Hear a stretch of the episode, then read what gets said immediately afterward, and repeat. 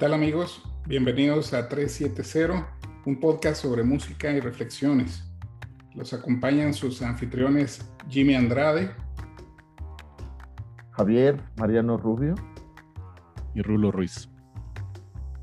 Pues muy bien, estamos muy contentos de tenerlos de nueva cuenta en este segundo episodio.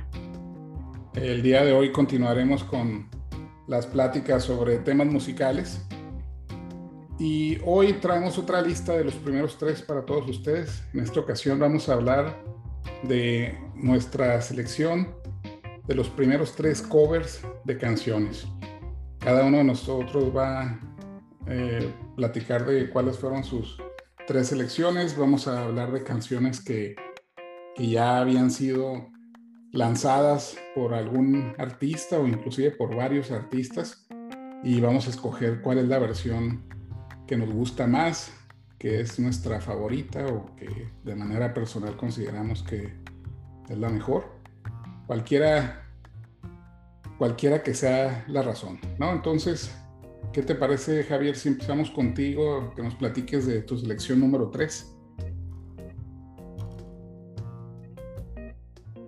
Sí, por supuesto.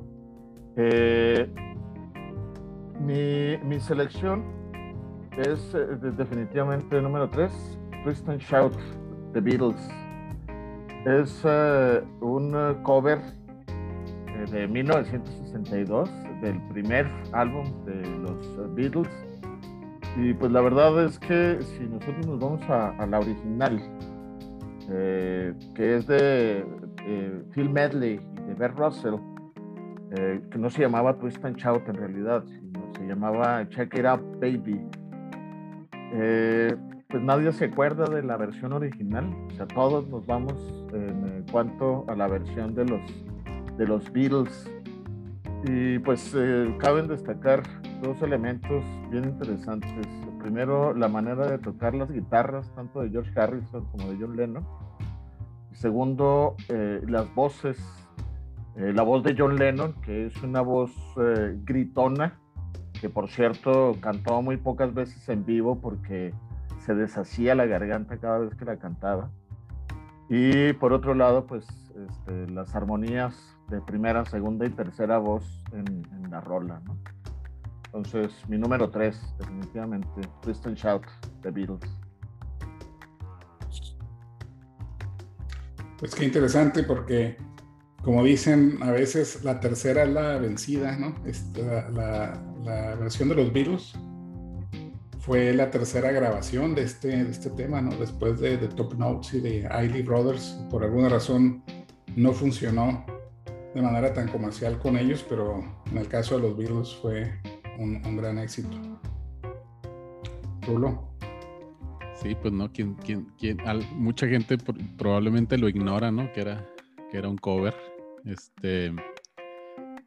Es, este, para mí al menos fue una revelación cuando me enteré, este, y me enteré pues precisamente por el experto en los virus, Javier Mariano Rubio. Pero pues un clásico de clásicos, ¿no? O sea, digo, esa, canción no la puedes imaginar o no la, no la puedes referenciar a nadie más más que a los virus, yo creo que la mayoría de nosotros. Muy padre selección. Muy bien. Pues pasamos contigo ahora, Rulo, con tu selección número 3. Pues mi selección número 3 es, em, es uh, I Love Rock and Roll. Y estoy completamente seguro que saben de, o, relacionan inmediatamente a esta, a esta cantante con esta rola. Eh, y estoy hablando de John Jett. Sin embargo, pues es, es su versión es un cover. De hecho, la versión más conocida de, esta canción es de John Jett, me atrevo a decir. Sin embargo, John Jett eh, grabó dos, dos, versiones distintas. Una la grabó con dos de los Sex Pistols, Steve Jones y Paul Cook. Y luego ya grabó después con su banda, este, eh, los Black Hearts. grabó la otra versión que es la más conocida, es la que todos hemos escuchado. Sin embargo, la, la canción original es de, de una banda que se llama o se llamaba, mejor dicho, Arrows. Y esta la grabaron, la grabaron en 1975, la versión de, de John Jett fue de 1979, la primera, y luego la segunda fue en 1981 ya con los Blackhearts. E irónicamente, les digo, yo me atrevería a decir que es la, que es la canción con la que más se identifica John Jett. O sea, es, la, que no puede faltar en sus conciertos y es la que todo mundo relaciona a John Jett con esa rola, ¿no? Y, pues eh, irónicamente es un cover, este, pero es la más representativa de ella. ¿Qué opinas tú, Jimmy? Sí, esta es otra canción que yo desconocía, que era un cover. la conocemos todos por la versión de John Jett. Y, pues yo creo que los que nos escuchan se van a dar cuenta que algunas de las canciones tienen esa característica, ¿no? Que, que el cover es más conocido que la original. Y no solo más conocido, sino también en algunos casos como, como esta que acabas de mencionar, la que de alguna manera define o, o da a conocer, le da popularidad al artista. Muy interesante trabajo, muy interesante trabajo el de, el de, Joan Jett, porque no es el único cover que tiene, tiene varios, pero definitivamente este es el más popular y sobre todo eh, eh, quedando en, la idea para muchas personas que, es una rola original de ella. Muy bien. Pues con eso pasamos a mi número 3 que aquí cabe mencionar que esta es una canción muy poco conocida en, su versión cover. Ahí fue escarbar un poquito en el catálogo y me refiero a Cross Eye Mary, eh, que es una canción original de Jethro Tull del álbum Aqualon de 1971. Sin embargo, Iron Maiden la graba como un lado B de The Trooper de 1983. Este, así que únicamente está disponible como el lado B de ese sencillo. Y posteriormente en el año 2002 la, la, volvieron a lanzar como parte de una compilación que se conoció como The Best of the B-Sides o lo, lo, mejor de los lados B. Eh, ustedes saben que Iron Maiden no se caracteriza por tocar muchos covers, tiene unos cuantos en su, en su carrera. Una de las más conocidas es, por ejemplo, Space Trucking, que grabaron para un tributo a, a Deep Purple. También su versión de Doctor Doctor de UFO es buenísima. Pero esta canción de Jethro Tull, Cross-Eyed Mary, eh, es, una, es una de sus más, eh, creo yo que de sus, de sus mejores logros. Javier y Rolo. no sé si ya la han escuchado. Sí, eh, después de que platicamos en aquella ocasión sobre esta rola, pues sí, me, fui a buscarla. Y es eh, muy interesante. El, el, álbum Aqualung es un clásico del rock progresivo en todos los sentidos. Y eh, atreverse a, extraer algo de ahí, hacerlo cover con una, con una instrumentación muy diferente de la original, pues es, es toda una sabía, pero pues, es Iron Maiden y definitivamente el sello que le imprime la, la hace muy personal. Entonces es algo muy interesante de, de escuchar. Rulo. Sí, no, pues definitivamente este es así como que para la trivia, ¿no? Este, mucha gente desconocíamos hasta que no nos lo mencionó Jimmy, desconocíamos ese, ese, esa rareza de cover y como bien dice Jimmy, pues no, no, tienen, no tienen muchos covers Iron Maiden, pero pues sí, solamente ellos se atreverían a hacer algo así con, con una rola de Jetro, Jetro Tool. Y pues tienen ahí, sobre todo Bruce Dickinson tiene algunas participaciones ahí en algunos homenajes y, este, eh, presentaciones especiales también, se, al menos a mí se me hace muy, muy chistoso escucharlo cantar otras cosas que no sean Maiden, porque pues es así como que inconfundible su voz y su estilo, no nada más la voz. Y es chistoso para mí escucharlo cantando otra cosa que no sea Maiden. Así es. Sí, espero los que tengan oportunidad de, buscarla por ahí, escarben y la encuentren. Y pues con eso cerramos la ronda de los número 3. Ahora pasamos a los número 2. Así que vamos de nuevo contigo, Javier, a ver qué nos presentas. El número 2 es eh, You Really Got Me. primera eh, versión de Ray Davis, segunda versión Ray Davis and the Kings y la segunda versión, la versión de la que estamos hablando ahora es You Really Got Me y es porque es un, maridaje perfecto con Rapture, que es un, un solo de guitarra imprescindible para, para todo melómano. Y luego, pues esta, esta entrada de, la guitarra pesada de Eddie Van Halen con, con, You Got Me. Y que cabe destacar también que por aquella época, 1965-66, eh, Ray Davis y los Kings eran eh, lo más pesado que se podía escuchar en la época. Era pesadísimo y cuando viene Van Halen y saca este cover, eh, pues es para los para, para aquellos eh, eh, rock and rolleros sesenteros, pues era muy fresco escuchar a, a, Eddie Van Halen y la voz de Billy Roth que, que, cuadraba muy bien con, con todo, ¿no?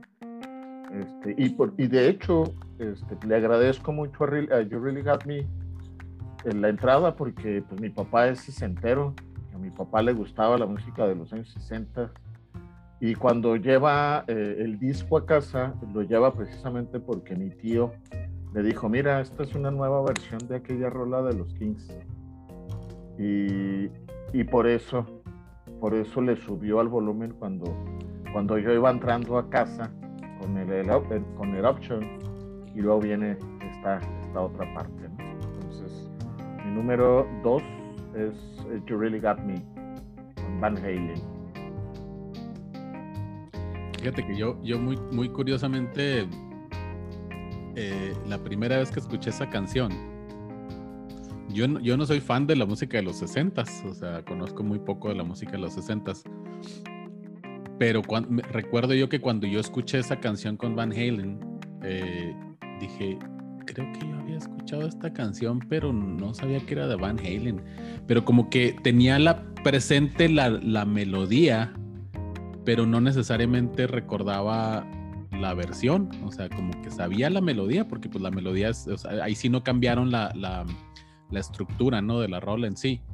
O sea, es, es este, son los mismos, em, y perdón por mi ignorancia de términos musicales, que yo soy el único que no es músico aquí, pero este, pero es, es más o menos lo mismo. Bueno, no, no, es, no, es, no es una versión tan diferente eh, en, en, en, esencia.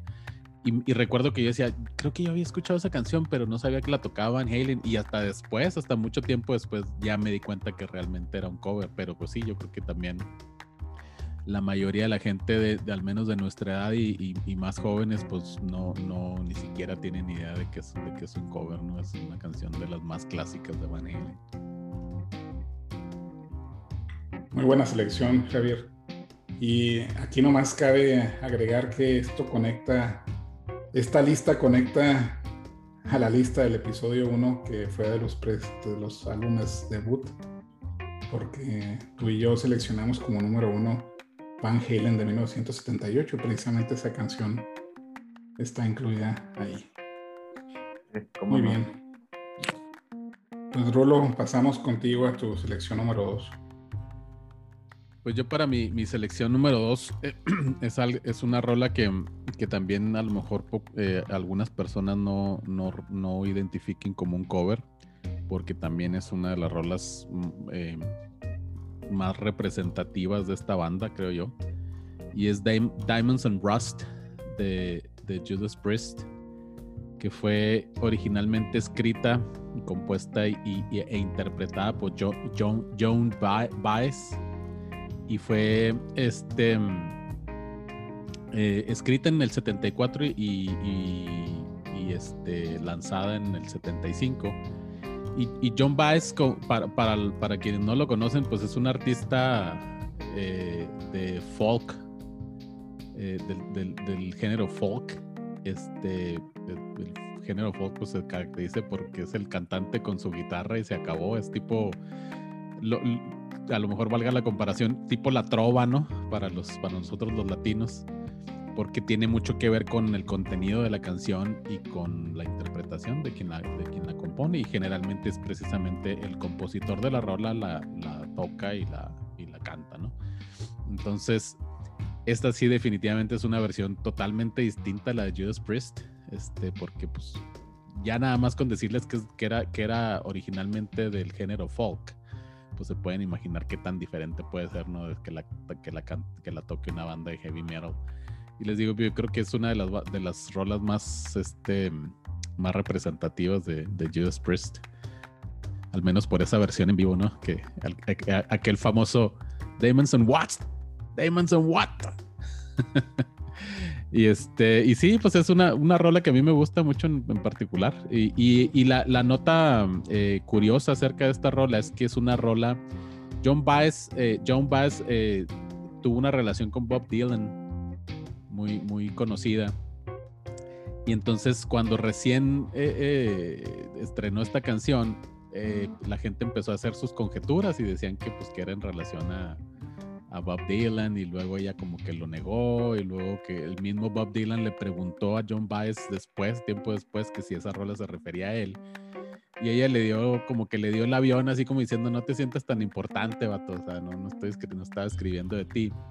Y tiempo después finalmente sí le confesó que la rola sí se trataba de él. Y, este, ahí para los que no sepan o, o, no se hayan, no le hayan puesto atención a la, a la letra, pues habla ahí de, de una relación, ¿no? De, de, alguien que llama allá muy, muy cada nunca este, para checar con la, con la pareja o con la, con la persona con la que tiene la relación.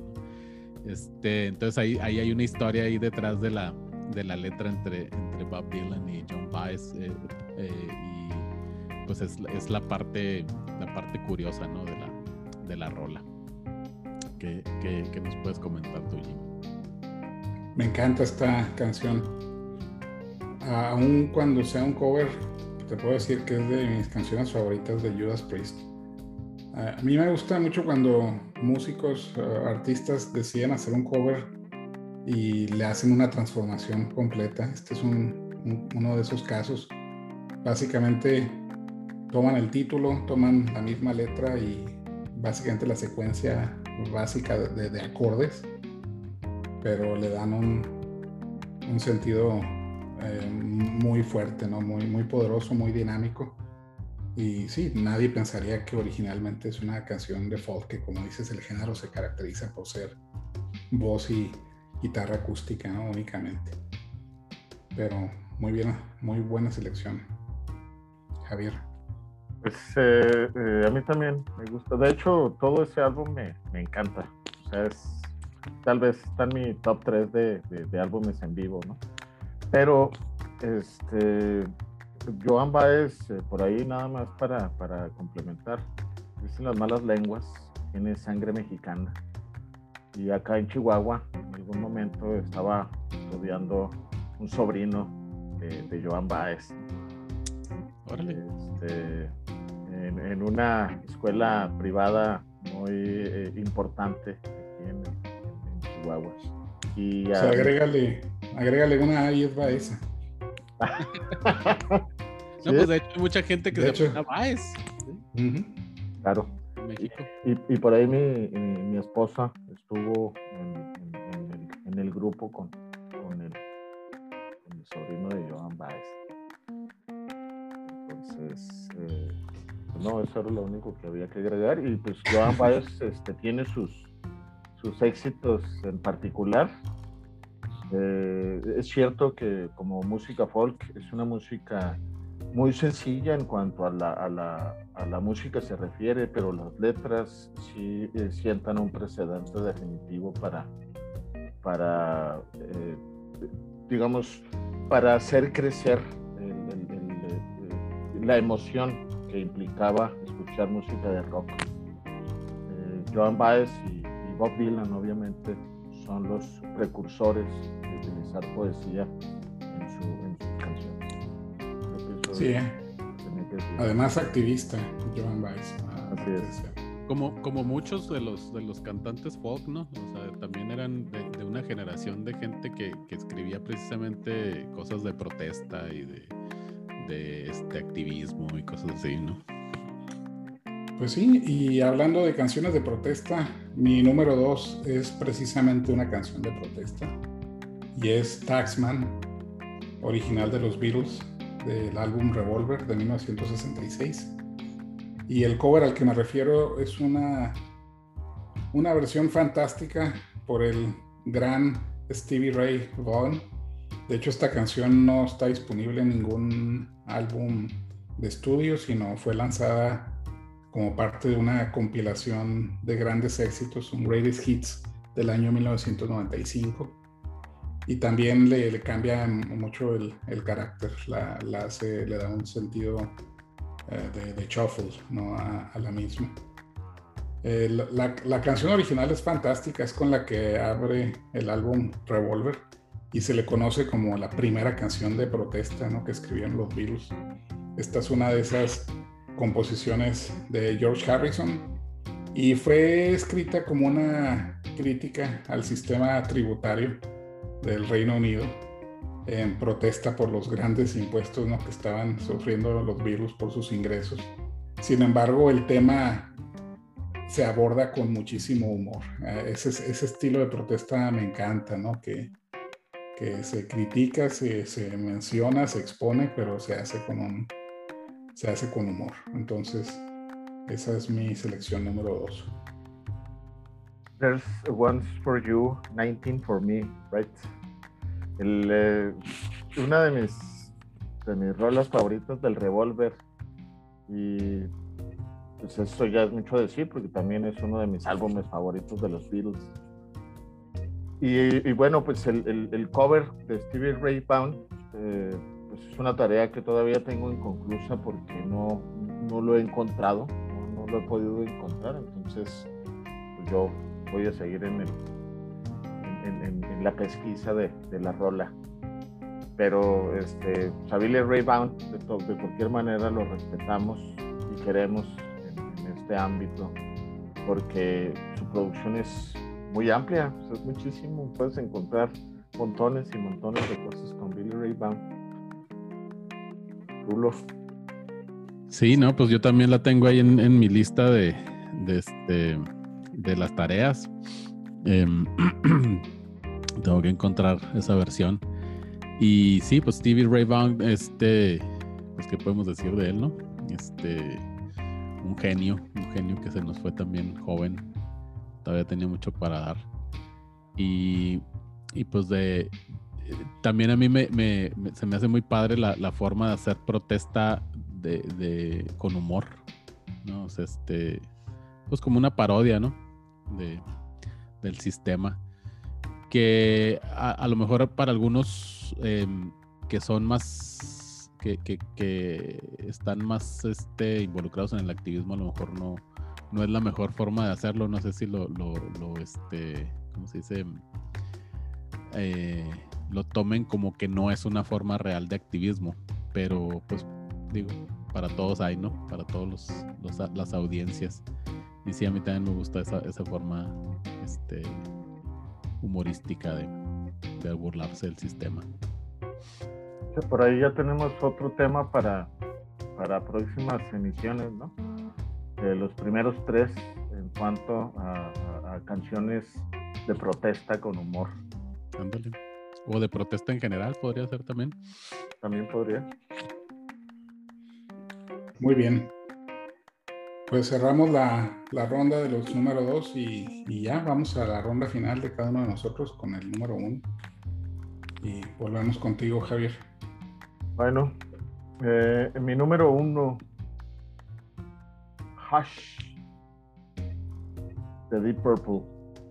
Todavía de, de la del Mark I, que eh, son uh, Rod Evans y Nick Simper en, el, en los vocales y en, el, en el bajo respectivamente. Richard Blackmore, como siempre, Ken Lord en el teclado también y Ian Pace en, la batería. Es eh, una rola que originalmente fue eh, publicada unos dos años antes que esta versión de la que les estamos hablando, escrita por Joe South, y era interpretada por un eh, tal Billy Joe Royal. Eh, pero pues la, la rola definitivamente no, no, tuvo los alcances que tuvo Hush con Deep Purple. Posteriormente la sacaron en una en una eh, en un disco de aniversario con, con, Ian Gillan como vocalista y con, y con Roger Glover en el bajo. sin embargo, este, y aún a pesar de que Ian Gillan es uno de mis cantantes favoritos, me, sigo quedando con la versión original de allá de 1969, si mal no recuerdo. Hush, Deep Purple, que, que, por cierto es el primer éxito de Deep Purple que, que haya llegado a las listas comerciales, tanto en Estados Unidos como en Inglaterra.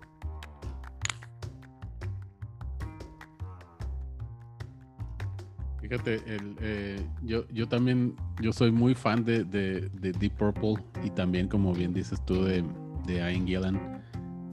Y curiosamente esa canción nunca me ha gustado, fíjate.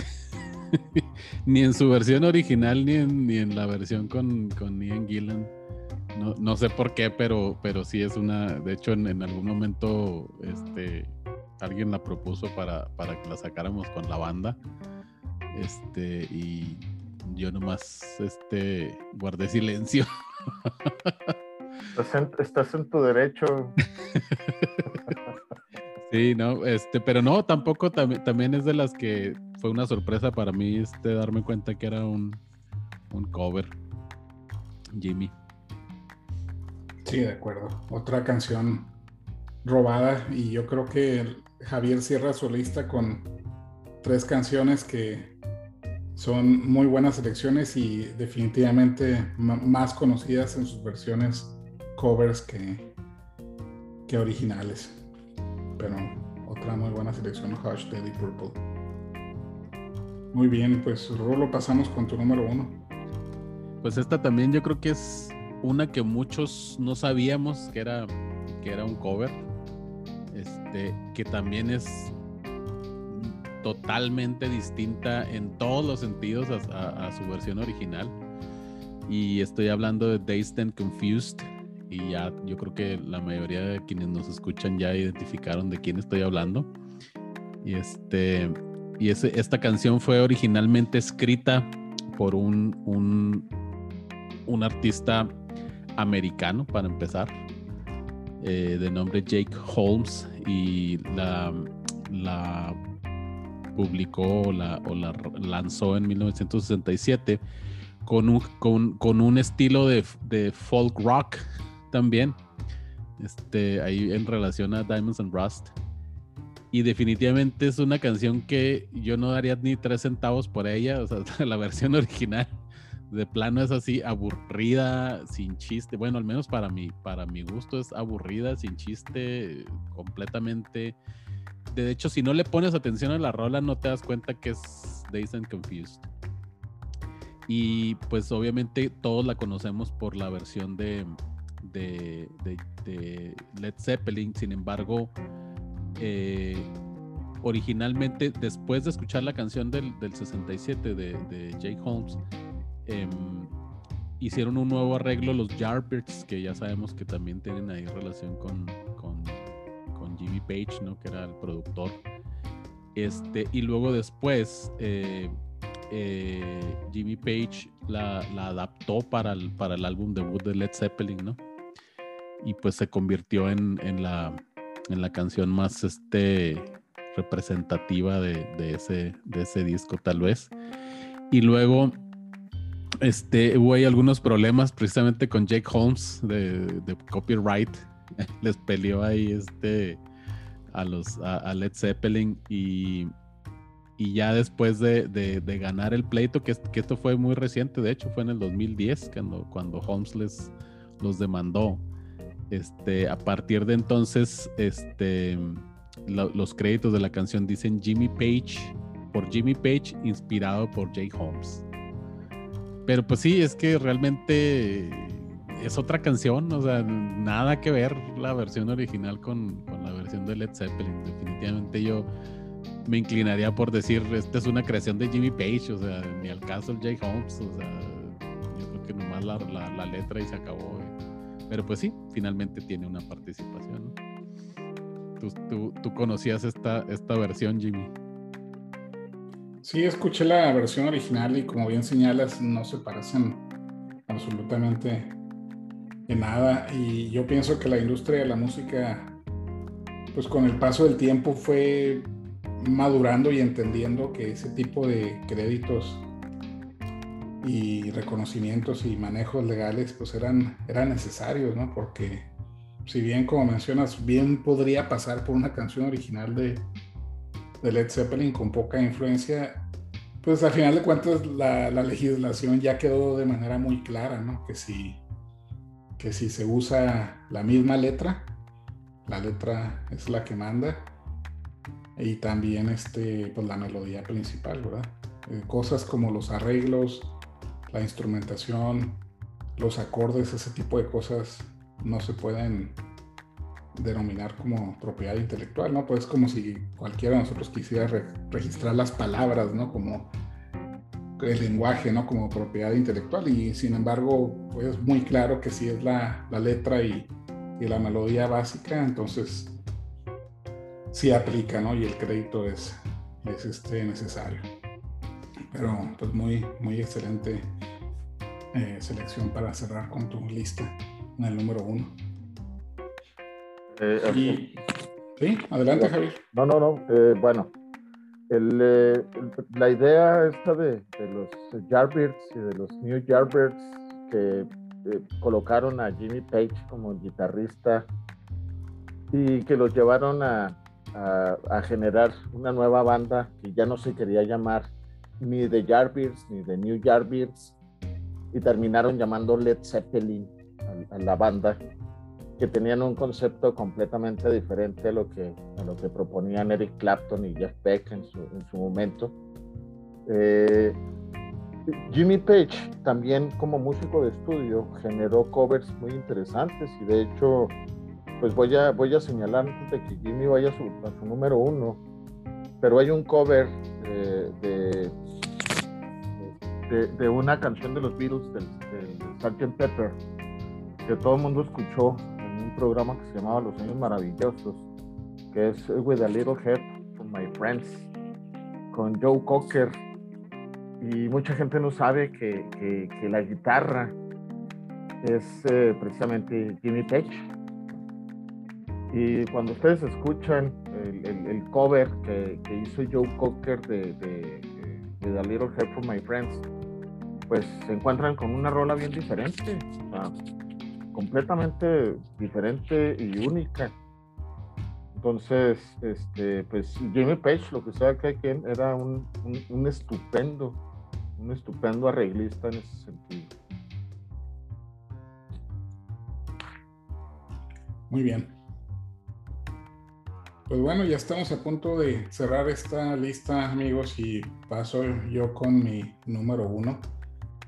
Estoy hablando de Heroes, original de David Bowie de 1977. Esta canción ha sido tocada hasta el cansancio por artistas de varios géneros, pero la versión que yo quiero presentar es la que lanza King Crimson en, en el año de 2016, 2016 eh, en un álbum en vivo en Europa de hecho, esta canción es acompañada por un fantástico video que hicieron este, en, vivo en, Alemania. Y, pues evoca la, caída del, muro de Berlín. Eh, esta misma canción de King Crimson la pueden encontrar también en los álbumes en vivo en Chicago y en la Ciudad de México del 2017. Entonces hay tres versiones de álbumes en vivo donde la pueden encontrar pero de todas las interpretaciones que ha habido de Heroes, la de King Crimson es la que más me ha cautivado y aparte que es muy reciente, ¿no? De hace solo cinco años. Pues muy bien. Javier, Rulo, comentarios finales ya para cerrar nuestra lista. Bueno, estaba, estaba buscando la, la alineación del 2017 de King Crimson que, se atrevió a hacer el cover de, Heroes, porque en realidad es, una rola que eh, ha sido eh, cobereada en muchas ocasiones. Yo recuerdo, por ejemplo, para 1996, 97, por ahí, eh, fue tema de la, de la película de Godzilla, que por cierto era una mugre, una, verdadera porquería la, la, película. Pero el cover de, de, Wolf, de Wolflowers no me pareció tan, tan malo, ¿no? O sea, me pareció una rola con, con un acercamiento muy, muy interesante y, y, muy, digamos, muy copión de, la rola de David Bowie.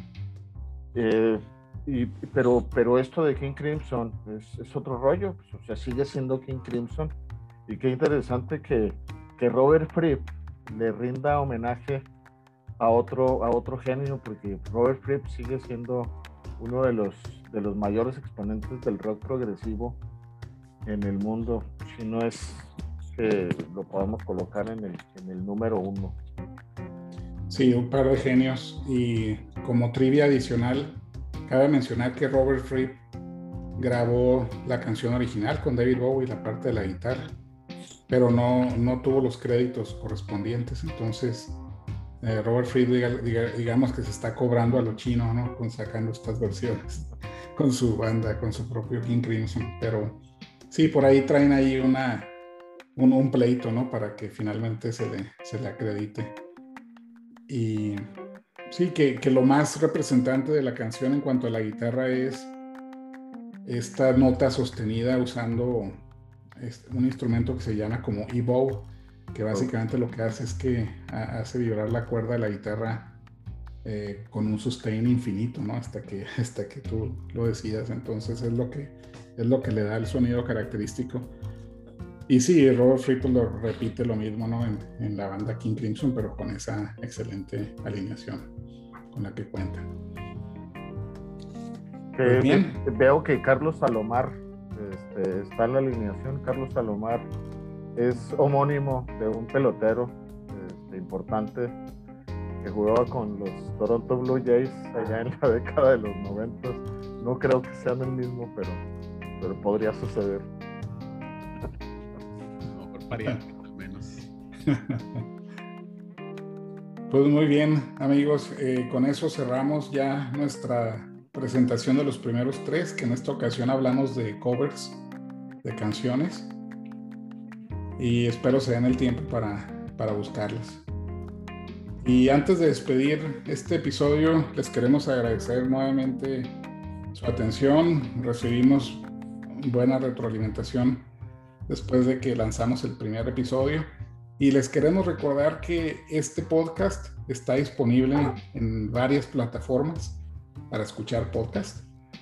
Eh, la principal es en Spotify.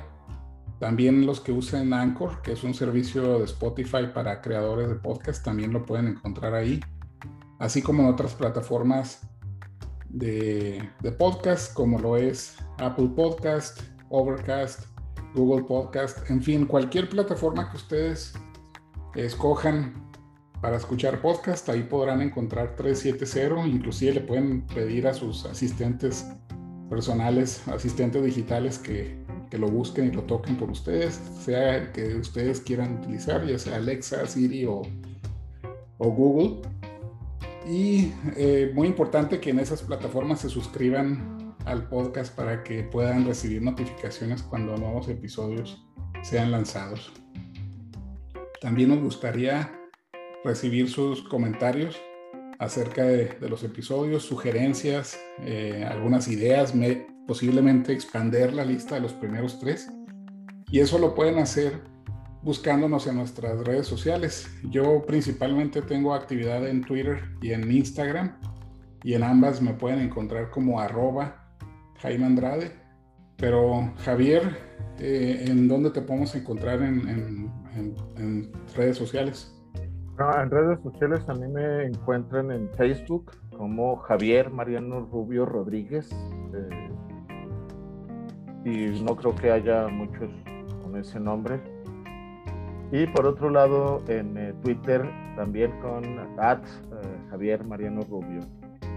por ahí pues, eh, estaremos publicando constantemente este material y estaremos pidiéndoles que nos apoyen con sus likes o por lo menos con sus comentarios y que nos escuchen y cada uno de ustedes seguramente tiene sus primeros tres con respecto a cualquiera de los temas que nosotros estamos proponiendo.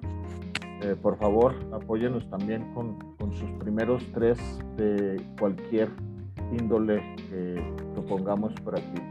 Recuerden eh, que siempre eh, cada, cada quien tiene un gusto particular y ese gusto siempre va a ser respetado por nuestra comunidad 370. Rulo. Pues sí, este, a mí me encuentran en, en Facebook, este, como Rulo Ruiz.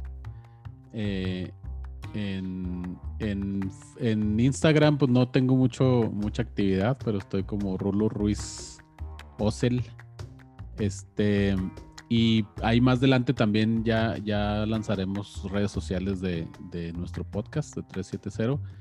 Eh, más adelante se las daremos a conocer pero sí también de, antemano muchas gracias por, por, escucharnos, por su retroalimentación. Esperemos que en un futuro tengamos un poquito más de oportunidad de, de una interacción más cercana, incluso interacción en vivo o al menos invitados también en, en, este, en este podcast. Nos, encantaría tener algunas, algunos de nuestros amigos melómanos y músicos invitados por aquí y ojalá que, sigan este, más episodios, eh, digo, escuchando nuestros, nuestros demás episodios más adelante.